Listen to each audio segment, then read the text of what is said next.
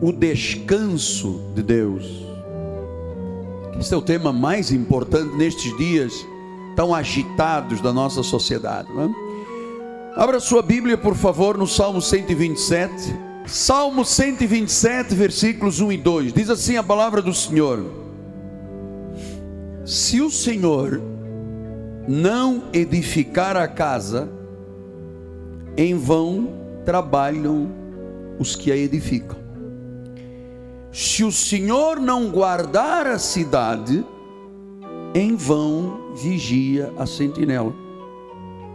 Inútil vos será levantar de madrugada, repousar tarde, comer o pão que penosamente granjeastes. Aos seus amados ele o dá enquanto dormem. Uau! Diga assim: Uau! Enquanto dorme, Deus dá. Vamos ouvir o Pai falar? Vamos ouvir o Pai falar. Oremos.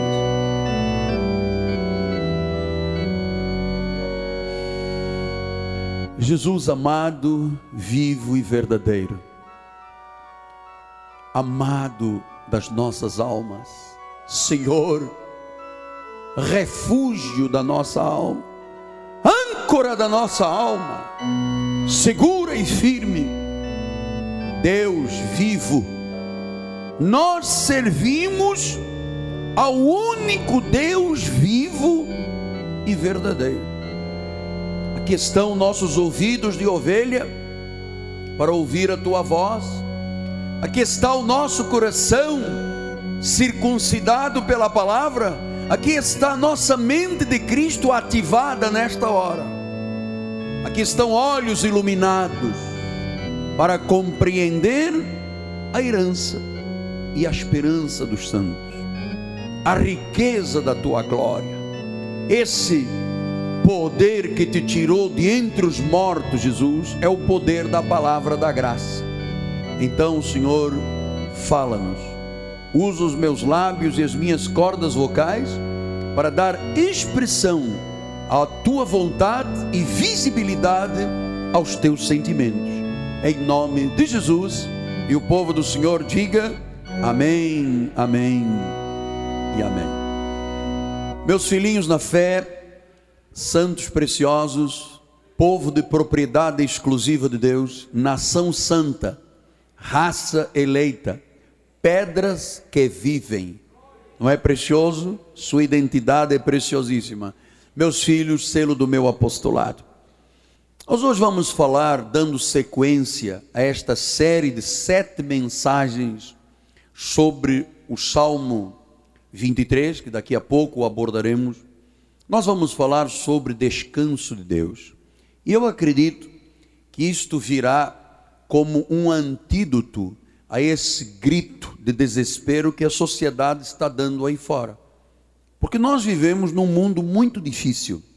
A Terra não é o melhor lugar desta, deste cosmos todo. Está um mundo difícil.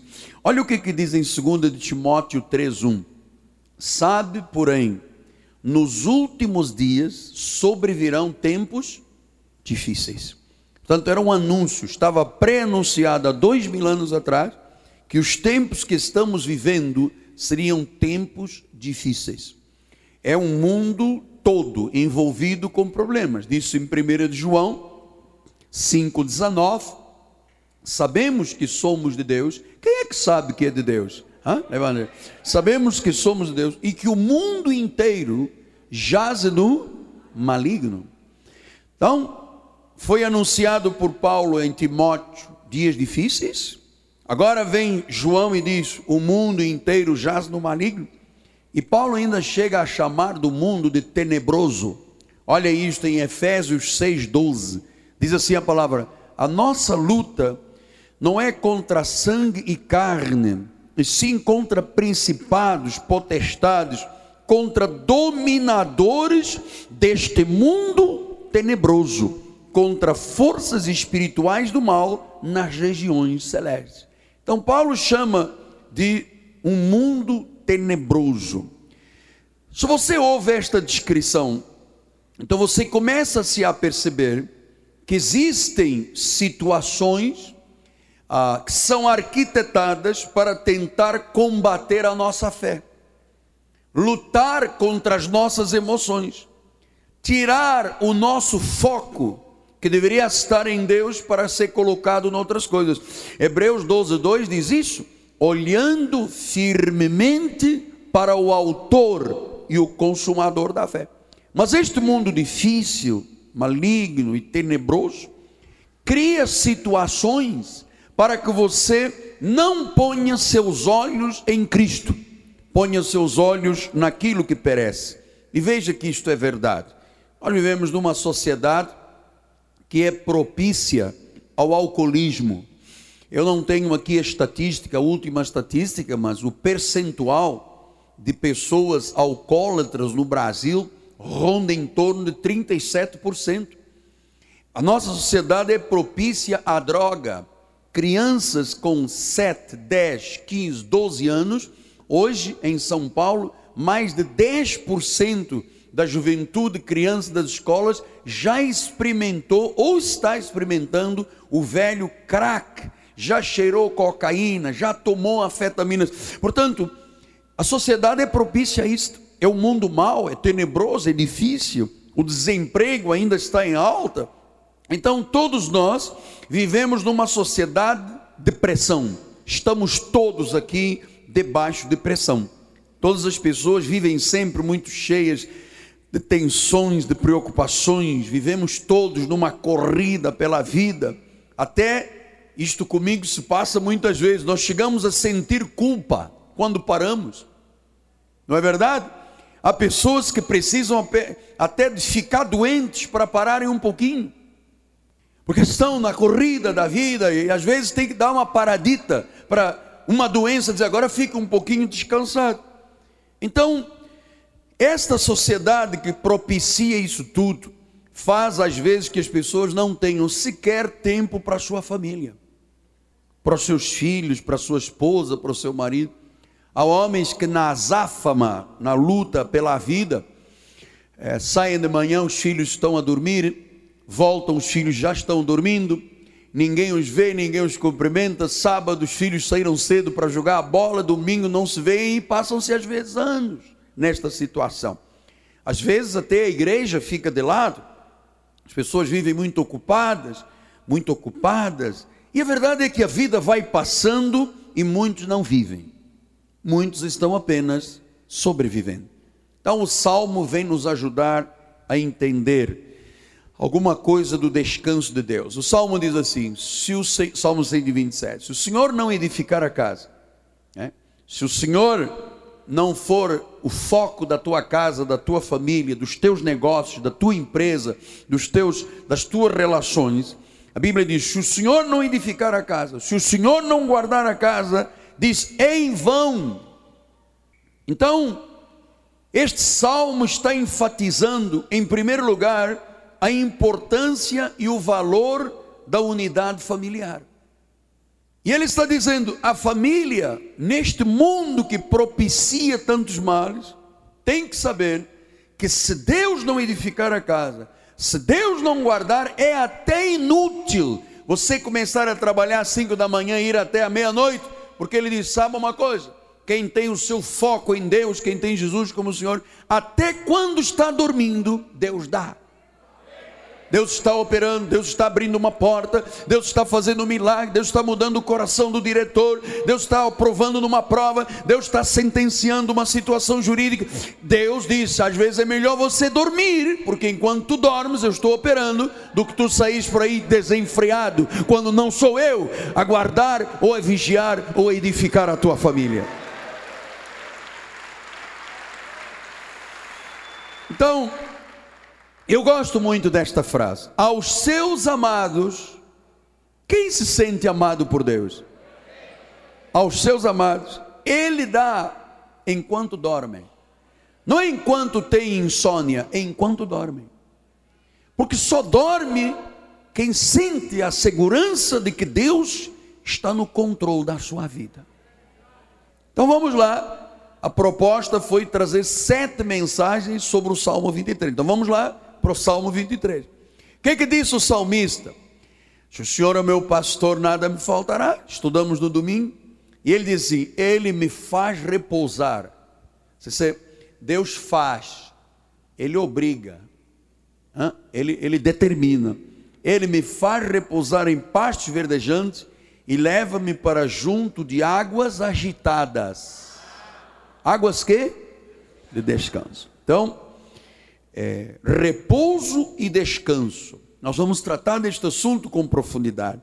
E alguém talvez diga assim, mas apóstolo, neste mundo mal, difícil e tenebroso, o senhor está trazendo um, um retrato, uma fotografia do paraíso. O senhor acabou de dizer que o mundo é mau, é tenebroso, jaz no maligno. Que a sociedade se inclina para o alcoolismo, prostituição e a droga. Não há paz nas famílias. Agora o senhor vem dizer que Deus disse: Eu vou fazer você repousar em pastos verdejantes e levar para junto das águas de descanso. Não é isto a tentativa do paraíso nesta terra? Não é isso, não. Deixa eu lhe explicar o que, é que Deus quer dizer. Deus está interessado no nosso repouso e descanso, porque estes são os sintomas de quem crê em Deus. Você está entendendo? De quem crê em Deus. Portanto, uma vida balanceada, uma vida equilibrada, completa. Se você recebeu como Senhor e Salvador o Senhor Jesus, se Ele é o Senhor e o cabeça da tua vida, algo tem que acontecer a respeito do repouso, do descanso. Porque foi feita uma pesquisa que diz que 59% das pessoas no Brasil, quando foram entrevistadas, disseram: Eu preciso de diminuir a velocidade da minha vida. Eu preciso de frear um pouco a minha vida. Eu preciso de pensar no hoje, não apenas no amanhã. Ora, se 59% das pessoas precisam de diminuir, é preciso que elas saibam que a única forma é crer em Deus, porque quem crê em Deus tem que entrar no repouso do Senhor, no descanso dele. Oh, pastor, mas eu tenho contas para pagar e o Senhor está me mandando repousar. Eu não. Jesus disse: Ele te faz repousar em pastos verdejantes, Ele te leva para junto das águas de descanso. Portanto, o, o grande é, sábio Salomão disse no livro do pregador Eclesiastes 5,18, ele diz assim: Eis o que eu vi, boa e bela coisa é comer e beber e gozar cada um do bem de todo o seu trabalho, com que se afadigou debaixo do sol durante os poucos dias da vida que Deus lhe deu, porque esta é a sua porção.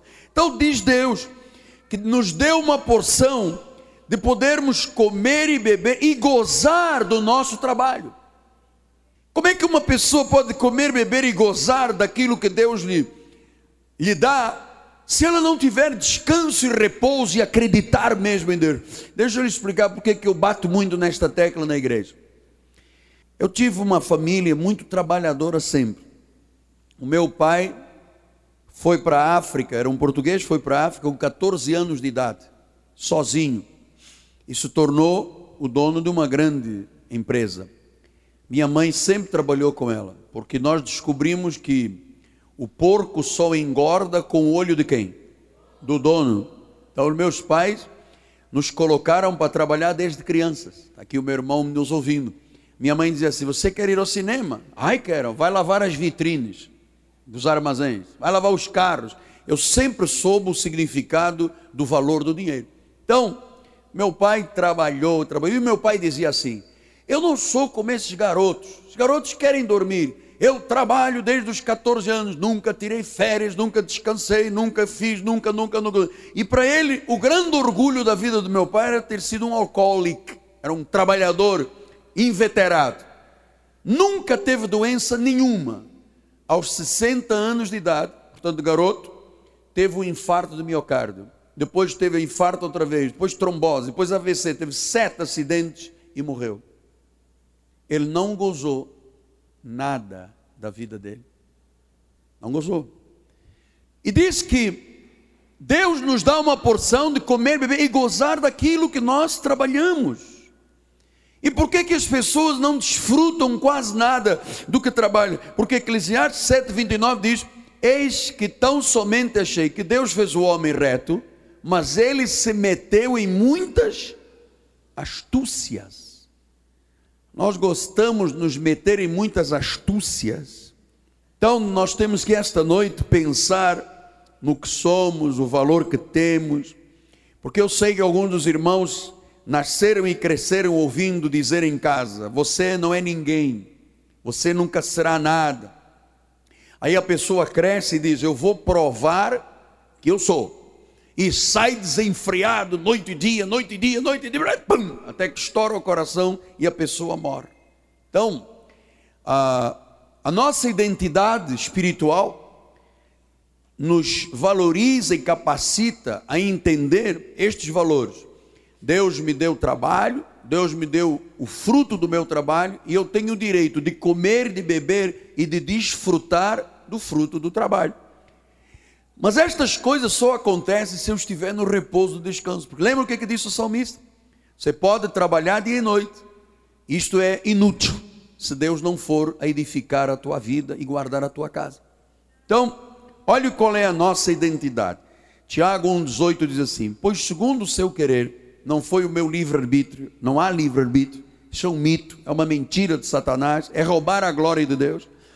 Segundo o seu querer, ele, ele, foi ele, foi Jesus, nos gerou pela palavra da verdade, a graça de Deus, para que fôssemos como os primícias das suas criaturas. Então Deus me gerou para ser a coisa mais importante diante dele, sou eu e você. E em João 10, 29 diz: Aquilo que meu Pai me deu é maior do que tudo. Tudo. Então, Deus disse que nos gerou para sermos primícias das suas criaturas. As coisas mais importantes diante de Deus somos nós. Maior que tudo. Então, se você crê e sente que a sua vida é preciosa diante de Deus, e que Deus te criou e te gerou pela palavra, para você ser primícia, ser a coisa mais importante diante dele, e que você é maior do que tudo, você tem que acreditar que Deus realmente está no controle da sua vida e você tem que entrar no repouso de Deus. Mateus 6,26 diz isto: Observai as aves do céu, não semeiam, não colhem, nem ajuntam em celeiros, contudo, vosso Pai Celeste a sustenta. Porventura não valeis vós muito mais do que aves? Então, às vezes, nós nos desqualificamos. Eu não presto, não valho nada, é muita areia para o meu caminhão. E sabe uma coisa? É que Deus está amadurecendo a igreja, acelerando, porque este ano nós vamos ter aqui gente se tornando patrão, empresário, gente ganhando muito dinheiro, gente se tornando rica, gente se tornando diretor de empresa, presidente de empresa. E você tem que acreditar nisso. Você é mais valioso do que tudo. Agora, na tradição evangélica brasileira, os crentes não gostam de sentir como o Pai os criou, eles gostam de sofrer, gostam de pagar o preço, gostam de sacrificar, gostam de pensar que por causa dos seus sacrifícios vão ser mais amados por Deus. Vê como é que o povo de Deus está aí com lencinho, com sal, com óleo, com cântaros, subir morro de noite com uma arca. Aquilo não é nada. Aquilo é uma mentira, mas as pessoas vão no sofrimento, pois quebram os cântaros. Elas estão negando o sacrifício de Jesus. Elas estão chamando Jesus de mentirosa. Se você acredita que um lenço, um pano com o suor de um pastor faz alguma coisa, você está dizendo, Jesus, tu és um mentiroso. Você está entendendo? Quando nós somos primícias. Então, pagar o preço do sacrifício para ser mais amado por Deus é besteira. A semana passada eu fiz um comentário aqui. Eu estava lendo, foi lançado um livro em Roma por um arcebispo católico, onde ele conta nesse livro que Sua Santidade João Paulo II tinha um cinto grosso, onde ele todo dia se batia, batia no corpo ele às vezes, poucas vezes dormia na cama, ele dormia no chão para sofrer, porque ele achava que esse sofrimento, a chicotada nas costas, o fazia mais íntimo com Deus. Quando Jesus fez um único sacrifício e disse que não aceita mais sacrifícios, é inútil você se levantar de madrugada e deitar tarde e comer o pão que penosamente granjeaste, pois Deus é tão bom que até quando estamos dormindo o milagre acontece. Olha, nada eu posso fazer para que Deus me ame mais do que Ele já me ama. E nem absolutamente nada do que eu faça pode fazer Deus me amar menos. Entende, pastora? Nada eu posso bater com a cabeça no chão, lamber o pó, subir o monte, plantar bananeira. Isso não vai fazer Deus me amar mais. Deus já me ama tudo. Pastor, mas eu errei, agora Deus não me ama mais. Amado, nada do que tu faças fará Deus te amar menos do que Ele te ama. E você sabe que às vezes, porque Ele nos ama, às vezes Ele até corrige, disciplina e açoita. Tudo por amor. Porque diz que quem não está debaixo de disciplina é bastardo. Então, o amor de Jesus é incondicional. Isaías 49, 16 disse: Eis que nas palmas das minhas mãos te gravei, os teus muros estão continuamente perante mim. Quer dizer que Deus tatuou o meu nome e o teu nome nas palmas das mãos dele. Que quando Deus diz, oh, Miguel Ângelo, oh, Zequinha, tudo bem? Olha, Deus não, não se esquece em nenhum momento de você, não se esqueceu nunca de você, nas palmas das mãos. Então, isso são os pastos verdejantes, são as águas de descanso. Eclesiastes 3,13 diz a palavra do Senhor, e também que é dom de Deus que possa o homem comer, beber, desfrutar o bem de todo o seu trabalho. Então há pessoas que trabalham, comem e bebem, mas não desfrutam da vida. Amado, temos que ter o desejo de adquirir. Eu venho aqui todos os dias, o bispo faz isso, todos nós, os bispos que pregam aqui, todo mundo. Sonhe, pense na casa própria pense na sua empresa, não queira ser empregado o resto da vida, lute para você ser promovido. Tua... Portanto, nós temos o despertamento do altar para que todo mundo deseje adquirir, mas eu quero que você saiba desfrutar do bem do teu trabalho, senão a sua família se deteriora e o seu corpo adoece. Minha esposa estava me falando no outro dia que ela leu isso foi na internet sobre os doentes terminais. O Ben estava consultando uma coisa sobre a área de saúde e ela disse: Ângelo, você sabe, estavam entrevistando médicos que cuidam de doentes terminais. Aquelas pessoas que o médico diz: olha, vai ter mais três dias, dois dias, cinco dias de vida. E todos eles pedem aos médicos, por favor, que os salvem, porque eles querem desfrutar da vida. Doutor, salve-me, por favor, não me deixe morrer. Eu quero desfrutar dos meus filhos, da minha mulher, do meu marido, da minha família e daquilo que consegui na vida. Três dias depois, embrulha num paninho branco e manda para a casa mortuária. Por que, que as pessoas só têm desejo de viver quando já não podem mais viver? Ah, não, e marido com mulher brigando, dando safanão uns nos outros, gritando, ameaçando, fazendo. Amado, quando o indivíduo está doente terminal, pede ao médico: salva-me, doutor, eu queria curtir o meu marido. Por que não curtiu quando estava bem? Salva-me, doutor, eu não vou mais faltar à igreja. Por que, que faltou quando estava bem? Então nós sabemos que Deus quer que Deus que eu lhe diga isso. Tenha mais tempo com teu marido, com a tua esposa, com os teus filhos, com Deus, com a igreja. Porque, amado, ninguém leva nada dessa terra. Você pensa o quê? Que você vai num caixão botar o teu carro, fusquinha, a tua casa, a tua família, tu vai fazer, como eu vi lá em Portugal. Eu fomos fazer um funeral de uma pessoa encontramos lá um negócio, sabe assim, uma cova grande, parecia uma piscina grande, com coisas dentro, imóveis, tá? meu amado, olha, a tua mulher precisa de ti, cara. A tua esposa precisa de ti, o teu marido, os teus filhos, porque, eh, sabe, não adianta só lutar, lutar e adquirir. Deus queira que todos adquiram muito, mas que todos desfrutem muito da vida. Não faça só projetos para o futuro. O futuro é hoje. Começa agora. Decida fazer o tempo para o que é importante E sabe qual é na escala da importância? O que, é importante? Deus, a família e a igreja. O resto é resto. Então, Eclesiastes 10, 15 diz: O trabalho do tolo o fatiga, pois nem sabe ir à cidade.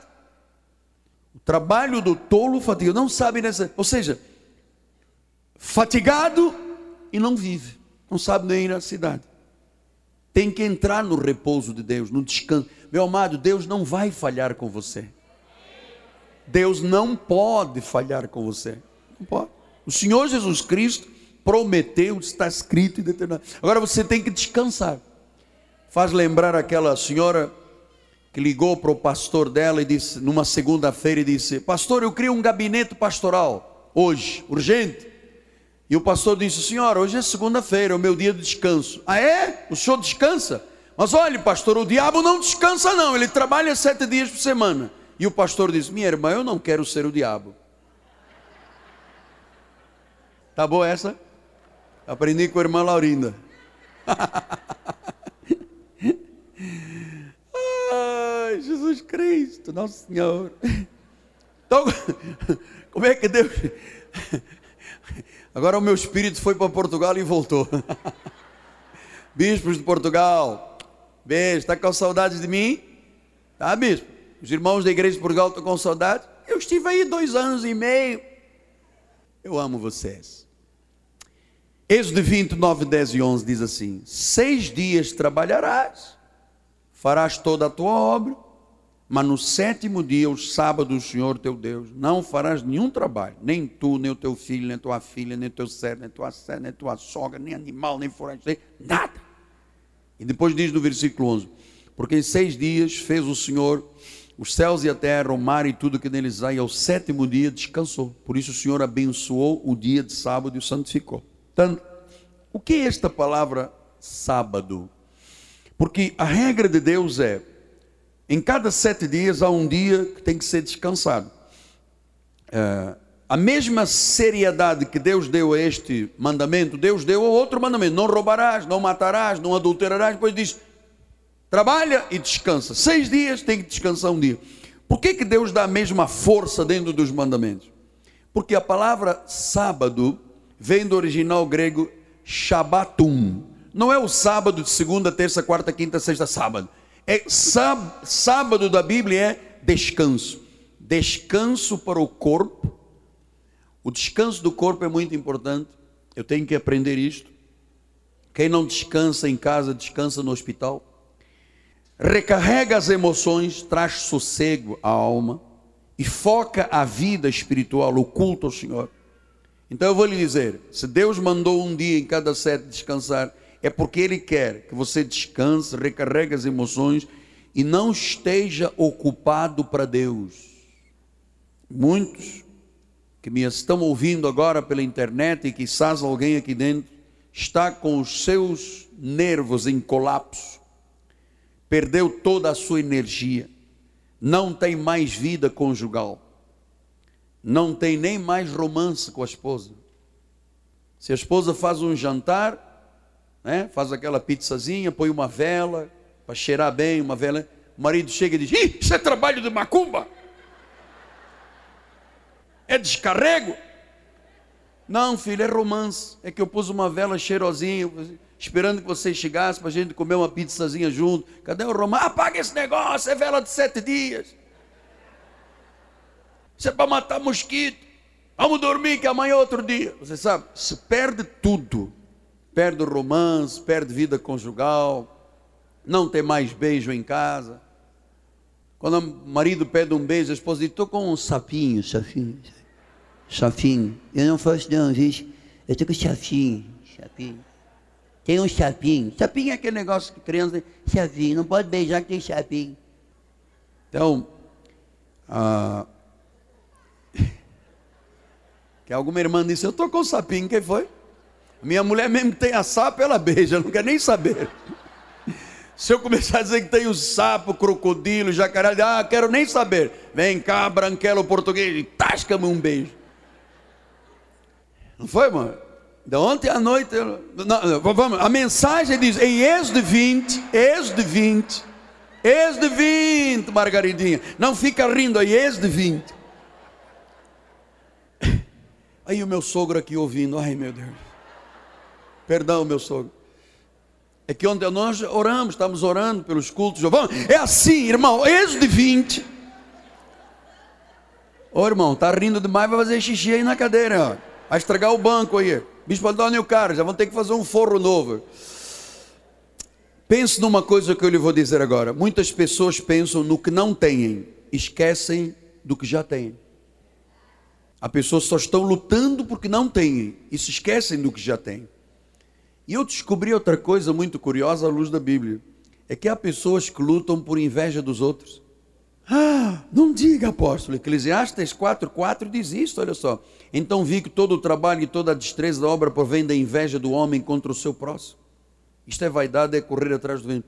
Às vezes a pessoa diz assim: se o meu vizinho tem, eu vou fazer tudo para ter mais. Você não deve pensar no vizinho, pense no teu marido, na tua esposa, nos teus filhos, na tua empresa. É por isso que nós temos este ideal. Então, Marcos 8, 36 e 37 diz o quê? Que aproveita o homem ganhar o mundo inteiro e perder a sua alma. Que daria um homem em troca da sua alma. Então, que é que aproveita ganhar o mundo inteiro e depois perder a vida? Não há nada mais importante que o bem-estar da alma com Deus. Domingo, você tem que mostrar que isto é verdade. Pastor, mas tem uma, uma coisa de, de samba, meu amado, que adianta o homem ganhar o mundo inteiro e perder a sua alma.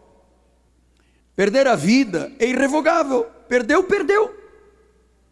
Papai com 60 anos era jovem, não tinha nem rugas. Aí ele ainda estava quente dentro do caixão e a minha cunhada já estava dizendo, lá de, de Angola, como é, quando é que é o dia das partilhas?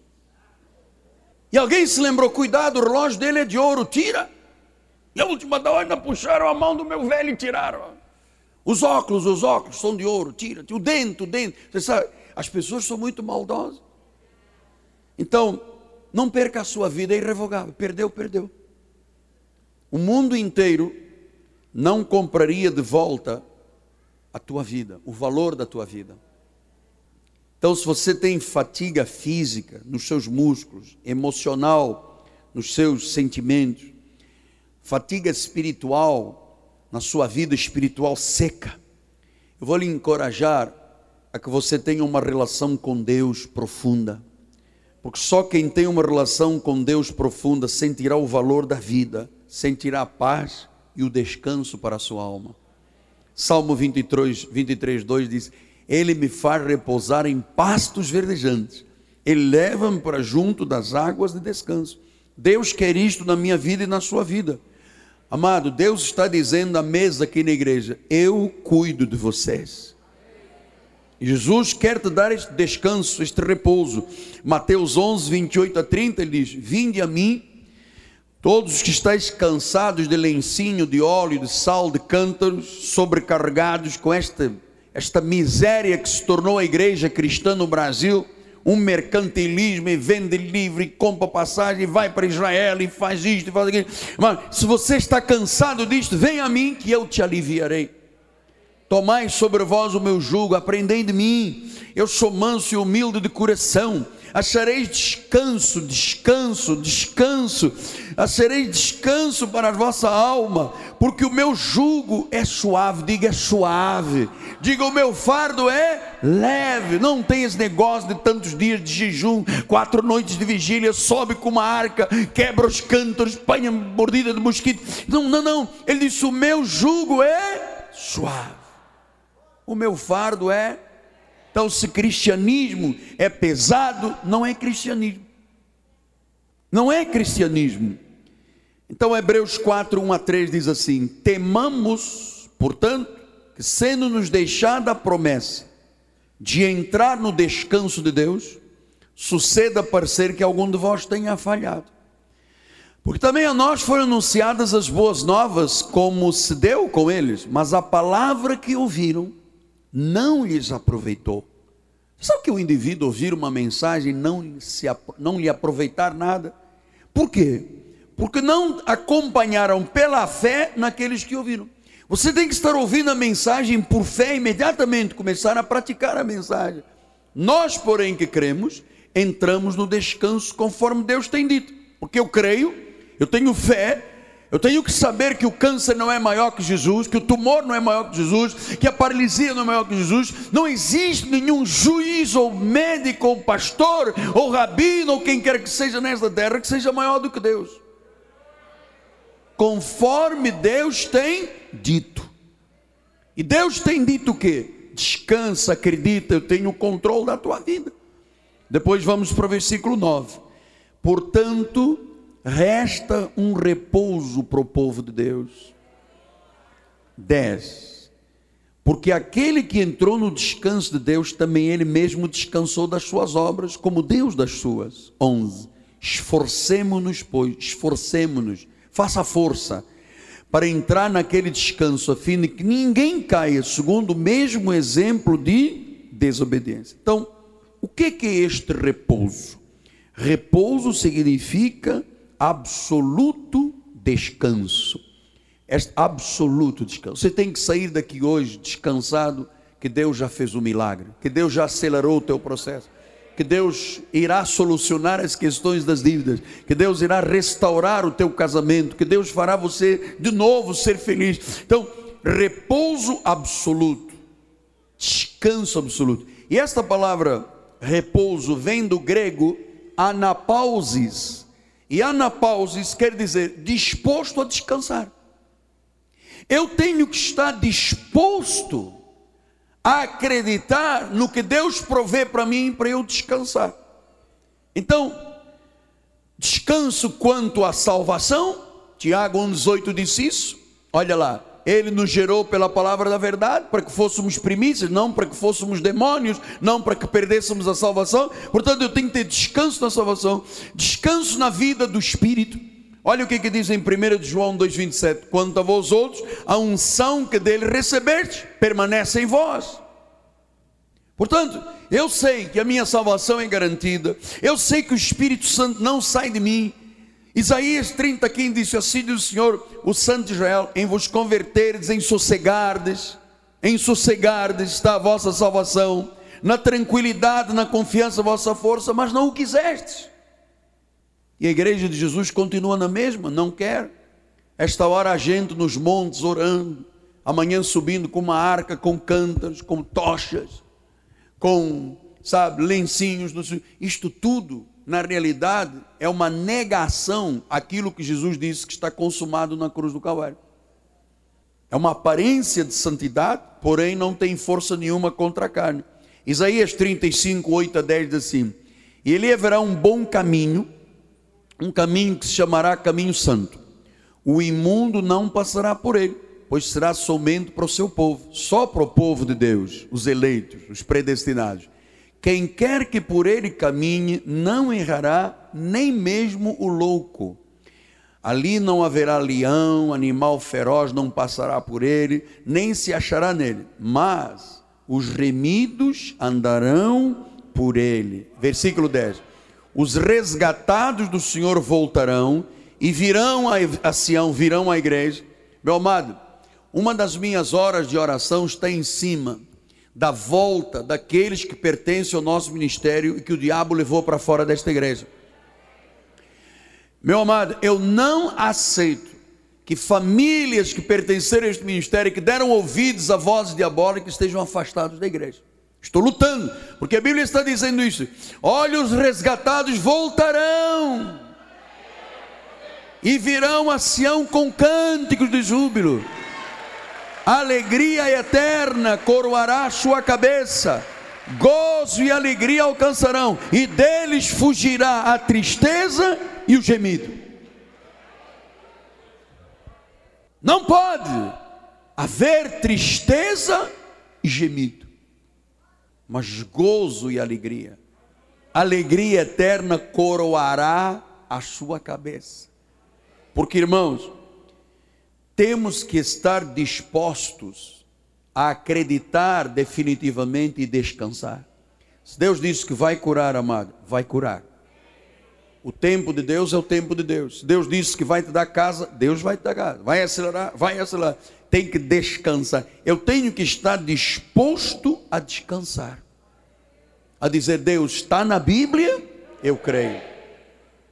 Não está na Bíblia, não creio. Eu tenho que estar disposto a descansar no Senhor, que Ele tem o controle da minha vida, que eu estou nos pastos verdejantes, eu estou nas águas de descanso, Deus não falha, Deus é fiel e Deus sempre supre todas as necessidades. Portanto, eu tenho que estar em anapausis, do grego, eu tenho que estar na disposição de descansar. Não é descansar dormindo apenas, é acreditar na provisão, é acreditar na palavra, é dizer: Senhor, está escrito, está na palavra, eu creio, está na Bíblia, eu creio. Há um repouso. Mas apóstolo, tem muita situação difícil. Amado, há um repouso. Há um anapausis. Olha o irmão que está do seu lado e diz assim: Amado, resta um repouso. Resta um repouso. Resta um repouso. Há um descanso. Há um descanso. Isto não pode falhar. Amado, se falhasse alguma coisa desta palavra aqui, falharia o mundo amanhã o sol bateria na terra, morreríamos todos queimados. Amado, não pode falhar a palavra de Deus, ela não volta vazia. Não volta. Por isso nós temos que estar dispostos. Eu tenho disposição de descansar em Deus. Pastor, o exame que o médico me deu hoje diz que o negócio é complicado. O médico torceu o nariz várias vezes, o sobrolho, fez mochochos. Meu amado, vamos ficar com a Bíblia. Se o Senhor não edificar a casa, em vão vigiam os que edificam. Se o Senhor não guardar a cidade, em vão vigia a sentinela. Inútil vos será acordar de madrugada comer o pão que penosamente granjeaste aos seus amados. Olha, e eu me sinto um amado de Deus. Você sabe? Ele dá enquanto dormem. Quer dizer que se você tem hoje um propósito de vida sério, quando você esta noite for dormir, o mundo não para. Deus está trabalhando em teu favor. E amanhã, quando você acordar, e você vai dizer: Puxa, como foi esta solução? Como é que mudou o exame médico? Como é que acontecia de uma forma? Como é que eu fui na conta do banco e tinha lá dinheiro? Mas como é que aquele negócio? Eu não tinha dinheiro e comprei a minha casa. Como é, como é que, como é que é que a Bíblia diz que Deus dá aos seus amados enquanto eles não é enquanto eles ficam na vigília no monte Ararat, hein? o monte Sinai, em, em, lá em Jerusalém, ou então no, Mendanha, em Campo Grande. Não, Deus não age desta forma. Se você sente o amado de Deus esta noite, quando você estiver ressonando, se você estiver ressonando, vira um pouco o rosto para lá, você para de ressonar. Mas quando você estiver dormindo, os anjos de Deus, o mundo espiritual, uh, eu sinto a presença de Deus, amado. Chamamanta korobaba seke remende. Undarababa horrababa shakaramantarababa shiribirianda. O mundo de Deus, o mundo espiritual da luz, estará todo ele lutando em teu favor. O Senhor está dando ordens aos seus anjos que te guardem entradas, saídas, caminhos, te livrem do homem mau, do fraudulento, do enganador, do sanguinário, da armadilha, da seta, da peste, das armas forjadas, dos ferrolhos e trancas e portas de ferro, o Senhor te livrará, porque o Senhor diz: cairão mil ao teu lado, hum, dez mil à tua direita, hum, tu não serás atingido, somente com os teus olhos verás e contemplarás o castigo dos ímpios, pisarás a cabeça da serpente, pisarás a áspide, o leão, o leãozinho estarão debaixo dos seus pés, porque Deus está a teu favor.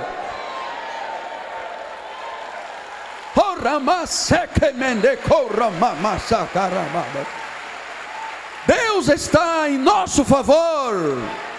Por isso ele disse: Anapauses.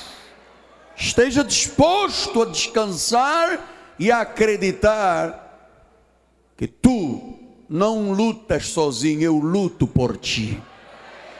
Eu vou adiante de ti. Quando andares no meio das águas, elas não te submergirão. Quando andares no meio do fogo, não te chamuscará nem te queimará. Quando passares pelos rios, eles não te afogarão. Meu apóstolo amado, isto não é paraíso, não, isto é fé. Resta um descanso. Resta um descanso. Para você, senhora, que entrou aqui esta noite aflitíssima, o coração batendo na garganta. Você, homem, que entrou aqui esta noite com o estômago apertado, vontade de vomitar de tanta angústia. Você que esperou tanto da tua esposa, do teu marido, e ouviu uma voz dizendo: Eu vou me embora de casa. Olha, quando Deus disse resta um repouso, é para a igreja repousar. É para a igreja repousar. Senhor amado, vive verdadeiro. Muito obrigado pelo ensino desta noite.